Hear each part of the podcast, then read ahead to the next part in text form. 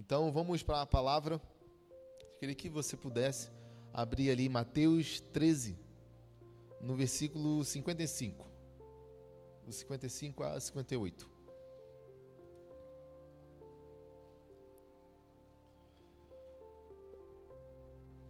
Quando Jesus acabou de contar essas parábolas, retirou-se dali e, chegando à sua terra, ensinava-os na sinagoga, de modo que se maravilhavam e diziam: De onde lhe vem esta sabedoria e estes poderes miraculosos? Não é este o filho do carpinteiro? A sua mãe não se chama Maria, os seus irmãos não são Tiago, José, Simão e Judas? Todas as suas irmãs, irmãs não vivem entre nós? Então, de onde lhe vem tudo isso? Escandalizavam-se por causa dele. Jesus, porém, lhes disse: Nenhum profeta é desprezado, a não ser na sua terra e na sua casa. E não fez ali muitos milagres, por causa da incredulidade deles. Amém, gente? Vamos fechar nossos olhos, vamos, vamos orar. Senhor Jesus, obrigado, Pai. Obrigado pela, pela tua palavra. Obrigado, Senhor Jesus, pela oportunidade de estarmos aqui em tua casa. Obrigado, Jesus, pelo dia de hoje. Obrigado, Senhor, pela tua bondade, pela tua misericórdia, Pai, que assim diz como os salmos, certamente nos, no, nos seguirão todos os dias das nossas vidas. Obrigado, Senhor, pela tua bondade e misericórdia, Pai. Ai de nós, Senhor, se não fosse da tua misericórdia e da tua bondade, Pai. Obrigado, Jesus. Nós te agradecemos, Pai. Obrigado, Pai, pelos teus milagres. Obrigado, Senhor, por o Senhor ser um Deus provedor. Obrigado, Pai, por o Senhor ser um Deus Emanuel, um Deus conosco. Obrigado, Senhor. Pai, eu oro em nome de Jesus, Pai, que o Senhor direcione a palavra conforme tu quiseres, Pai. Conforme lhe apraz, Senhor. Que seja a tua voz falando, Pai, e não a minha, Pai. Pai, que os nossos corações não estejam fechados e tampados para ouvir a tua palavra, que os nossos ouvidos não estejam tampados para ouvir a tua palavra. Senhor Jesus, tu tens o controle total sobre este lugar e sobre nós. E nós te agradecemos, Pai, hoje e sempre. Amém? Amém, gente? O tema dessa mensagem é Jesus. É um tema mais que lindo, né?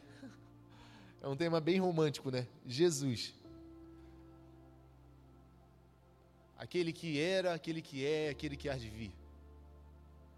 Aquele cordeiro manso e humilde que, não, que nos conquistou e nos conquista todos os dias com a sua humildade e com a sua mansidão de nos ensinar. E pegando aqui um pouco do contexto desse, desse tema que a gente acabou de ler, o capítulo 13 ali de Mateus é um capítulo bem, bem, bem longo, né, com 58 versículos e ele é repleto de parábolas. Jesus ele começa a ensinar falando parábolas do, do semeador, ele começa a falar da parábola do, do, do, do joio, ele começa a falar das parábolas do, do reino dos céus, como é o, o tesouro escondido. E ele vai ensinando, vai explicando cada parábola e vai falando sobre parábolas. E a partir dali, quando Jesus ele começa a, a explicar isso ao povo, ele se retira ali, ele vai para as sinagogas começar a ensinar.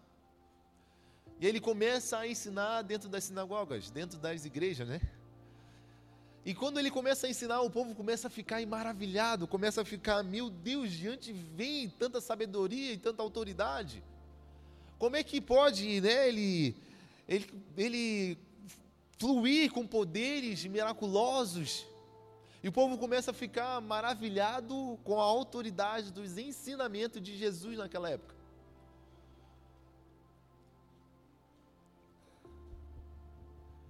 E o interessante é que ao mesmo tempo, quando o povo começa a ficar maravilhado com tudo que Jesus estava ensinando e estava falando, aí entra a incredulidade do povo. Que aí começa a questionar, mas, mas aquilo ali não é Jesus, o filho do carpinteiro, José, aquele não é irmão de Simão, de Judas. As suas irmãs não vivem aqui com a gente? E aí começa a entrar a incredulidade do povo sobre Jesus. E aí é onde o povo começa a perecer por causa da incredulidade. Onde Jesus poderia estar tá, é, fluindo e poderia estar tá fazendo muito, muito mais, mas a incredulidade do povo fez com que Jesus não pudesse operar todos os seus poderes sobre aquela, aquele povo, sobre a sua cidade. Por causa da incredulidade do povo, Jesus não conseguiu fazer. Imagina, gente, em sua cidade um algo extraordinário. Varreu uma cidade completa. E isso é, é o tema hoje que eu, eu, que eu, que eu queria trazer para nós. Sobre a incredulidade. Sobre a nossa incredulidade. A gente, por muitas vezes, a gente começa a contemplar tudo que Jesus está fazendo entre nós. A gente começa a contemplar a sua bondade e a sua misericórdia certamente nos acompanha todos os dias nossas vidas. Somente isso já nos dá uma convicção e um senso de gratidão eterno pelo que o Senhor tem feito. Somente a sua bondade e a sua misericórdia, gente, já é o suficiente para nós viver de uma vida totalmente transformada nele. A gente não precisa de carros, a gente não precisa de cavalos, a gente não precisa de palácios, nós não precisamos de estar bem-sucedidos para que a gente viva uma vida. Uau! Jesus está comigo, Jesus está me abençoando. Mas você já é abençoado, porque a bondade de Deus e a misericórdia de Deus te segue e me segue todos os dias. Isso já é um, algo muito bom. Amém, gente?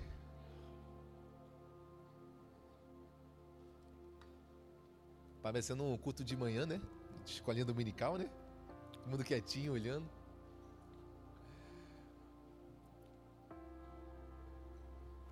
Gente, existe, existe um perigo muito grande é, domingo o pastor pregou sobre o primeiro amor, né? Interessante que quando a gente perde o senso do básico, né? O que, que é o básico? É a base, né? Quando a gente perde o senso do básico, a gente, a gente, quando a gente perde o primeiro amor, a gente perde o senso do básico. A gente começa a perder, a, a, a gente começa a não observar mais o que o Senhor tem feito entre nós. A gente não consegue observar a sua, a, a sua misericórdia sobre nós a gente não consegue observar a sua bondade sobre nós. É graça de Deus e misericórdia dele estarmos aqui hoje. É ou não? É graça de Deus e misericórdia do Senhor a gente tem um teto para morar hoje. Sim ou não?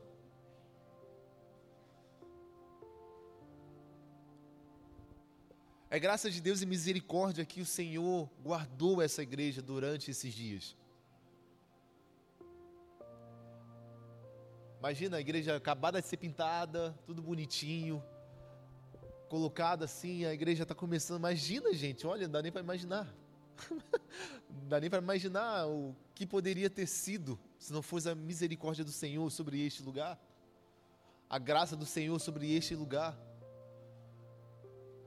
Imagina a mão de obra aí do Bento que foi em cada, em cada dia, o suor, pintando tudo, deixando tudo, sabe, tudo perfeito. E em uma semana depois acontece de vir uma, uma chuva, acontece de vir tempos pesados, e acontece de vir aquele pânico, aquele cuidado que vai ficar 12, 13 metros. O rio do lado, Garcia é um, é um bairro baixo, aqui a igreja é baixa. Então quem olha para cá com certeza pensou, é a igreja vai ficar nadando. Não tem como. A gente olha que assim, a gente já vê, gente, a igreja vai, não tem como. Imagina, gente. E aí a graça do Senhor, a misericórdia do Senhor, nos acompanha certamente todos os dias da nossa vida. Todos os dias da nossa vida. Todos os dias.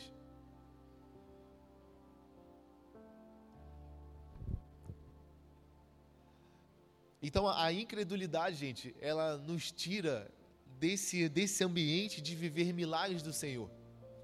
A incredulidade, ela nos afasta de viver o, e de habitar em um ambiente de, de milagres no Senhor. A gente tem muito para ganhar, mas pra, por causa da nossa incredulidade, a gente não ganha. O povo tinha muito para ser operado naquele, naquela época por, por Jesus. O povo tinha muito para ganhar naquela época. Mas por causa da incredulidade, não ganhou. Jesus não pôde operar 100% por causa da incredulidade.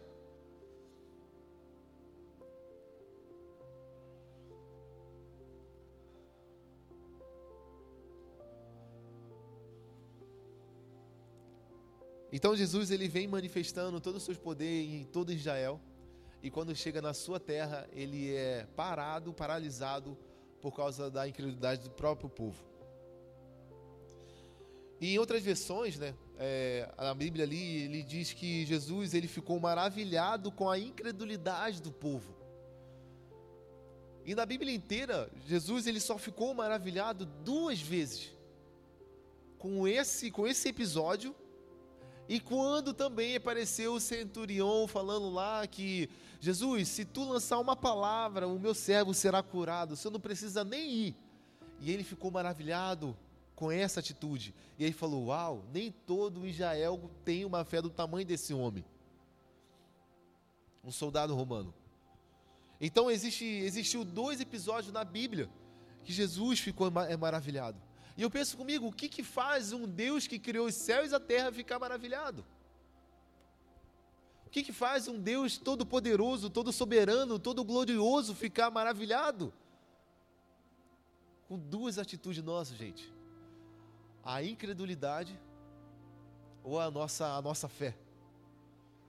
A nossa fé é de chegar e orar, Pai, eu não, ao menos se tu lançar uma palavra, Pai, eu sei que eu posso viver os seus milagres na minha vida. Ao menos, Senhor, se tu, se tu olhar para mim, Pai, eu sei que eu posso viver algo extraordinário, sim.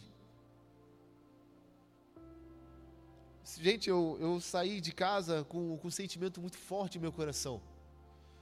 De que eu quero viver o extraordinário no Senhor. Alguém que quer?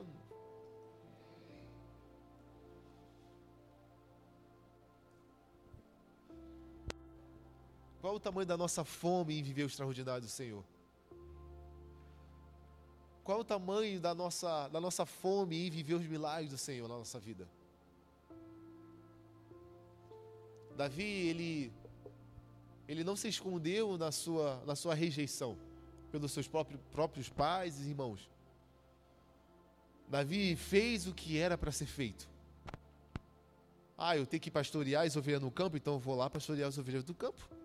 Eu não vou me rebelar, eu não vou fugir, não vou para outro país, não vou viver a, a, de mochileiro, eu não vou fazer isso, fazer aquilo. O que, que eu tenho que ser? O que, que tem que ser feito? É chegar num tempo que precisamos nos, nos posicionar de fato, gente. Sabe, famintos e sedentos pelo que o Senhor quer fazer em nós. Apocalipse 19, no versículo 9, vai, vai dizer: Bem-aventurado aqueles que são convidados para a ceia das bodas do Cordeiro.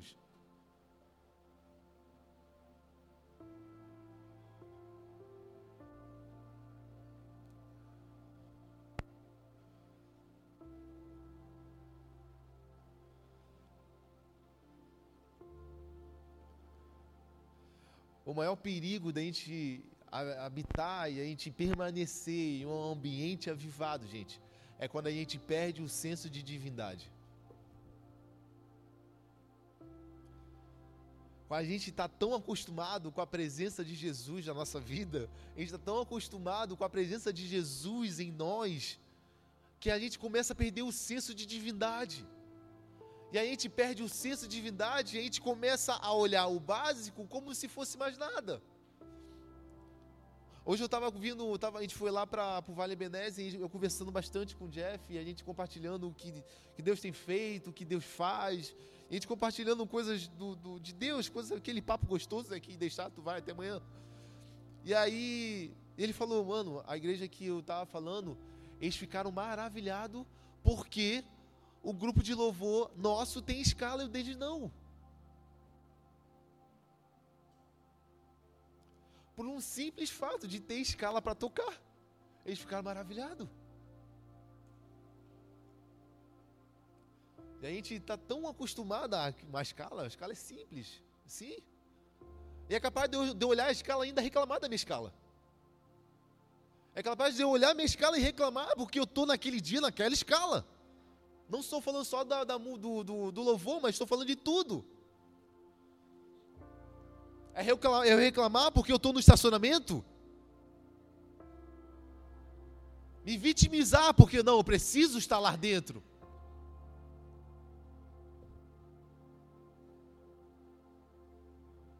Davi fez o que era para ser feito.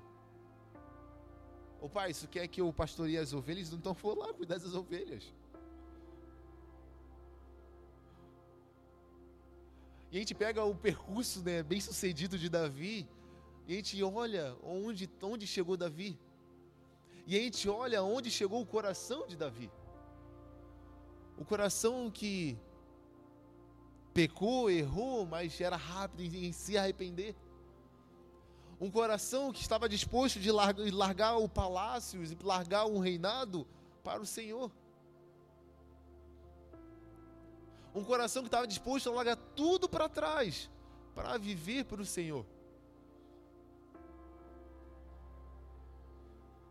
E aí é fácil a gente orar e a gente se espelhar e a gente olhar para a história de Davi e a gente ficar maravilhado. Mas difícil é, gente, a gente tomar isso para a nossa vida.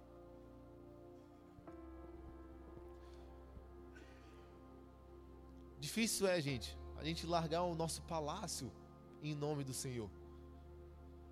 O nosso palácio às vezes é bem curto, às vezes é um Netflix. Olha só. O nosso palácio às vezes é bem curto, é. Meu Deus, gente. Nosso palácio às vezes é coisa tão pequena. Nosso palácio talvez é uma falta de perdão. A gente não está perdoando. A gente não quer largar em prol do Senhor.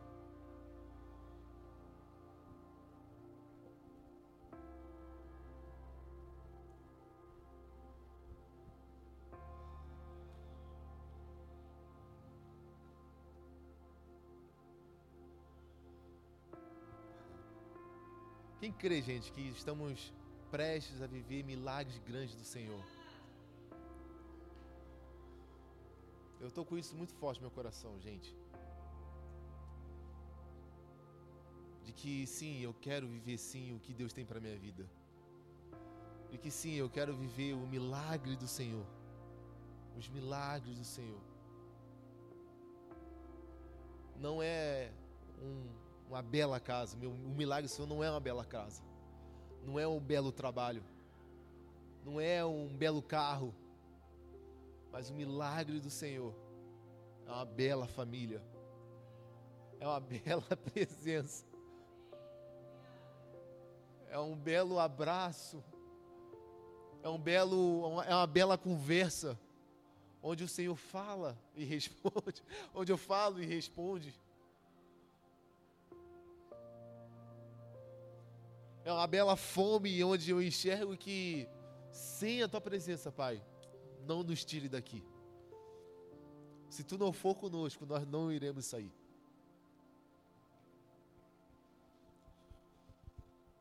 Isso faz sentido, gente?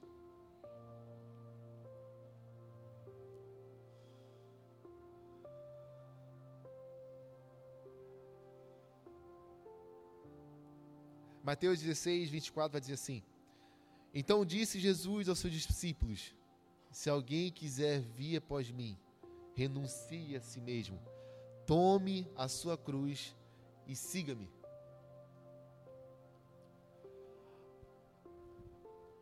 A, a renúncia, né? que Jesus ele fala sobre se você quer vir após mim, então você deve se renunciar de tudo, renunciar dos seus tudo que que você acha que que te atrase, que te, que te impeça a, a, a vir até mim, e você carrega a sua cruz e me siga-me.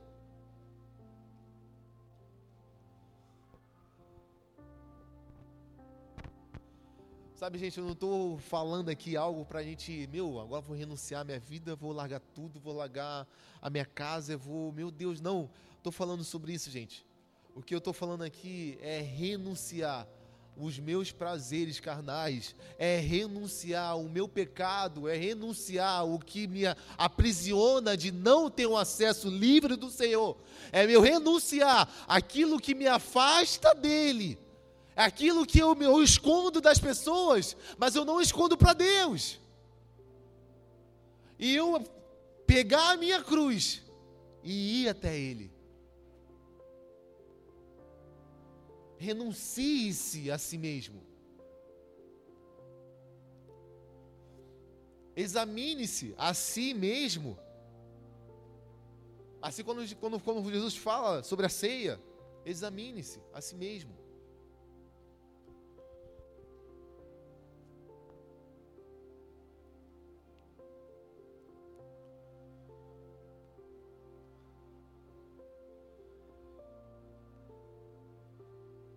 E hoje lá tivemos um, um, momento bem, bem incrível lá, né? Lá no Vale Benese.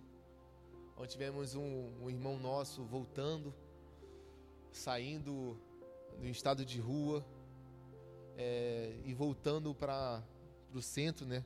De reabilitação do Vale Benese. Momento que a gente deixou ele lá, o pessoal conhecia ele. E ele com a carinha assim, sabe? Meu Deus, cara. Eu olhei a carinha dele assim, eu falei, ah ele tristinho assim, sabe? Tipo, meu, onde é que era que era para eu estar se eu não tivesse largado tudo? O que, que Deus teria feito na minha vida? Ele, ele falando. O que, que Deus teria feito na minha vida se eu não tivesse abandonado nesse tempo? Como é que eu poderia, como é que eu estaria hoje se eu, se eu tivesse permanecido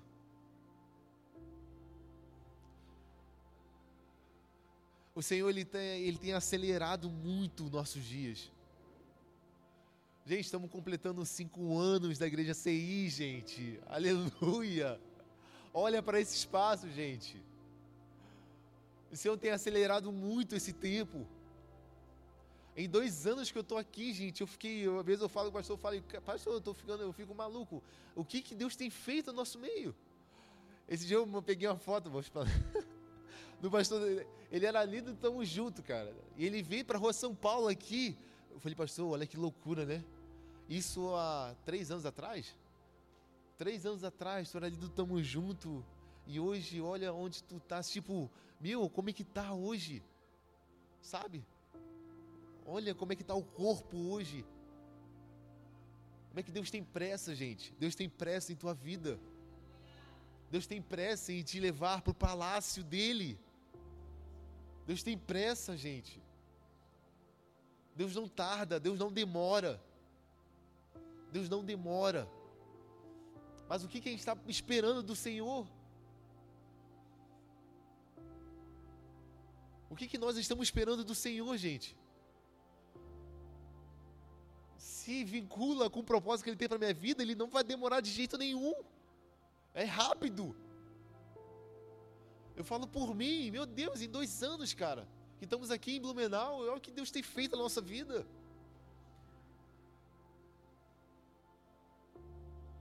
Eu sou um bem-aventurado. Por quê? Porque eu sou rico? Dá só se for dele. Por quê?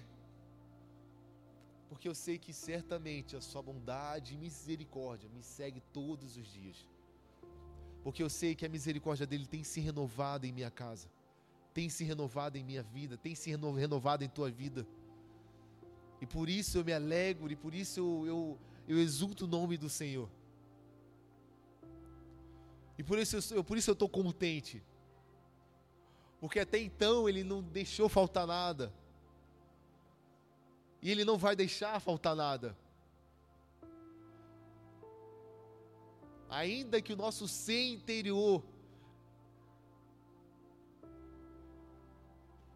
se desgaste, mas o nosso, ainda que o nosso, como é que é? Se desgaste, o nosso, o nosso interior se renova todos os dias. Ainda que o nosso ser exterior ele se, se resgaste, gente, ele, meu Deus, cara, isso aqui é, isso aqui é para acabar mesmo. Esse corpo aqui é para gastar tudo que tem mesmo. Mas o nosso espírito, ele é vivificado, ele é, ele ele está vivo para o Pai.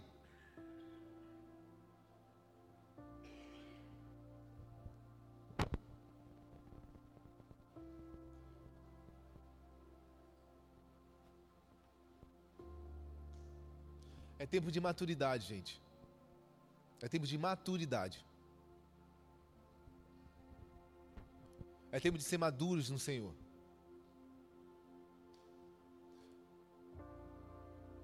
É tempo de nos posicionarmos. Porque grandes coisas Ele tem para fazer. Grandes coisas Ele quer fazer. Grandes coisas já está pronta já está pronta. A fé é isso. A fé, a, a mesa já está pronta.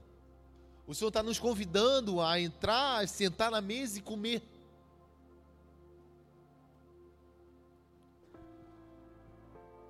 Bem-aventurados que são convidados para a ceia das bodas dos cordeiros.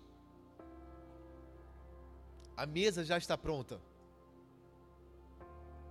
Agora, quem não come é quem não quer. É para todos. É para todos. Quem não come é quem não quer. Eu quero comer, gente, da ceia. Eu quero comer, quero fazer parte disso. Se for preciso, né?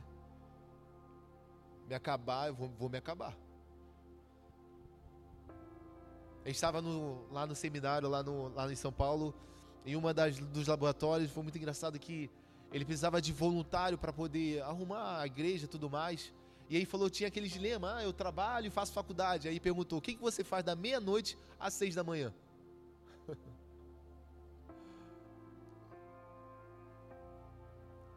e aí se tu for lá e tu vê a estrutura daquele lugar, meu Deus do céu, um complexo gigantesco. As pessoas servindo de uma fome Sabe, adolescente de 14 anos falando, ele te lembra, ele te, ele te faz lembrar de Jesus. Você, quando você olha para ele, você vê Jesus. Se você tiver que olhar para o lado para ver Jesus, então esquece, não é para você.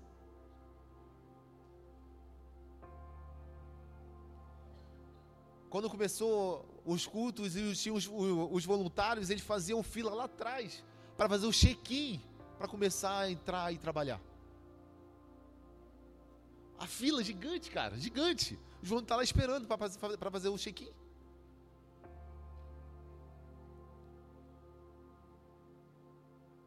Qual é o horário que nós temos? Ninguém faz nada sozinho.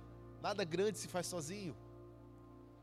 Se nós queremos sim impactar uma geração, como eles lá estão tão impactando o Brasil inteiro, é uma das conferências mais conhecidas no Brasil, mais respeitada no Brasil, a Eleve. Eles estão impactando o Brasil inteiro.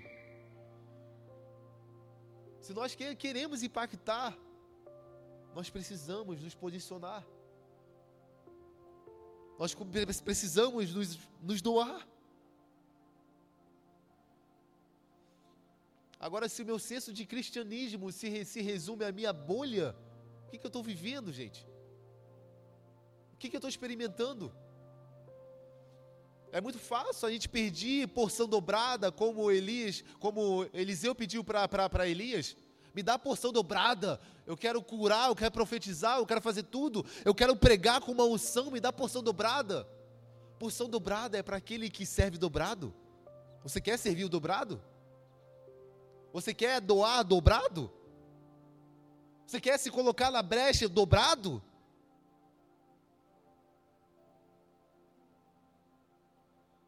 A porção dobrada não é para qualquer um, de fato.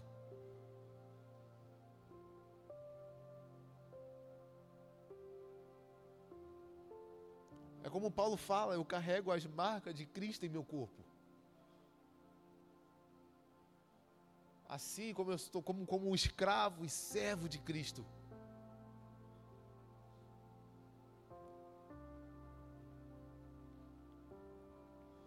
Existe mais, gente.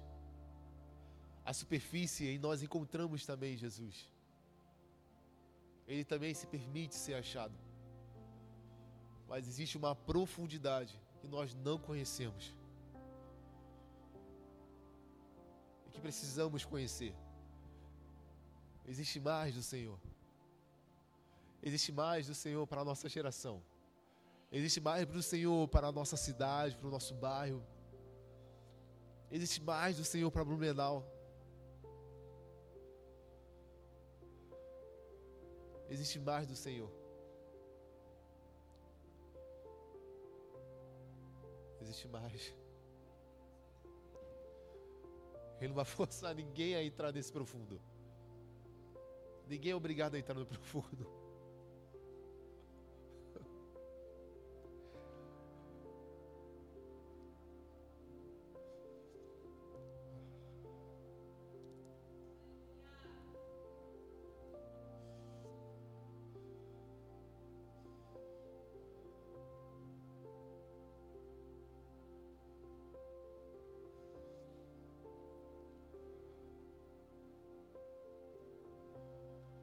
Famintos e sedentos, gente.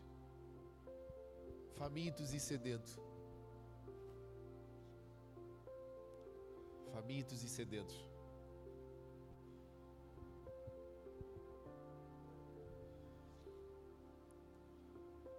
Não é uma fé passiva. Famintos e sedentos é uma fé extremamente agressiva.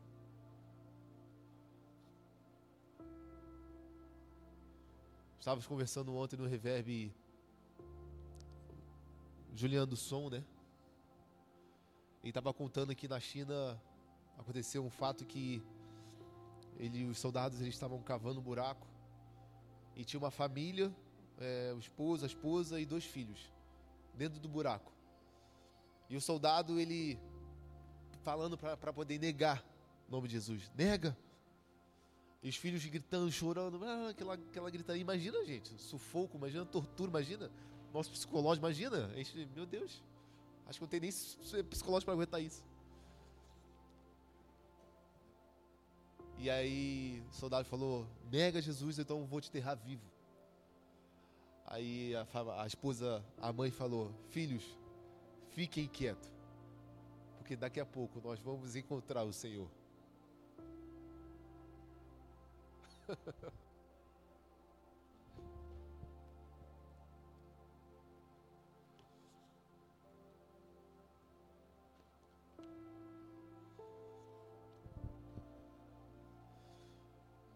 Quando nós entendemos de fato quem Jesus é, gente, renunciar a nós mesmos não se torna um fardo.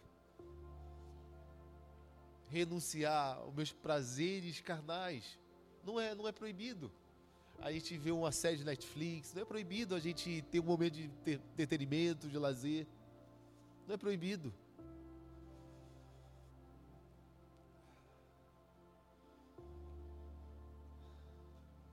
Mas se isso está te afastando, se isso é um gatilho para te causar ansiedade, se isso é um gatilho para poder te esfriar, se isso é um gatilho para te afastar de quem Deus é, corra. Hoje a gente estava com o irmão da igreja, que a gente estava conversando e ele falando para nós. Ontem tivemos com eles. Cara, qual que era o gatilho de você voltar? É, são as amizades? Então arranca essa amizade da tua lista. Arranca essa amizade que te corrompe, que te afasta. Pois não é mais tempo disso. Foi um choque de, re, de realidade, gente. Levar hoje ele lá. que tocava no Ailon. Tocava aqui com a gente na banda. Fazia evangelismo com a gente. Foi um, foi um tapa sem mão no peito, assim, sabe? E veio muito forte em mim. Que todos nós estamos frágeis a acontecer a mesma coisa. Todos nós, se não vigiarmos, se não renunciarmos os gatilhos, se não nos afastarmos, estamos. Quem somos nós, gente? Quem somos nós?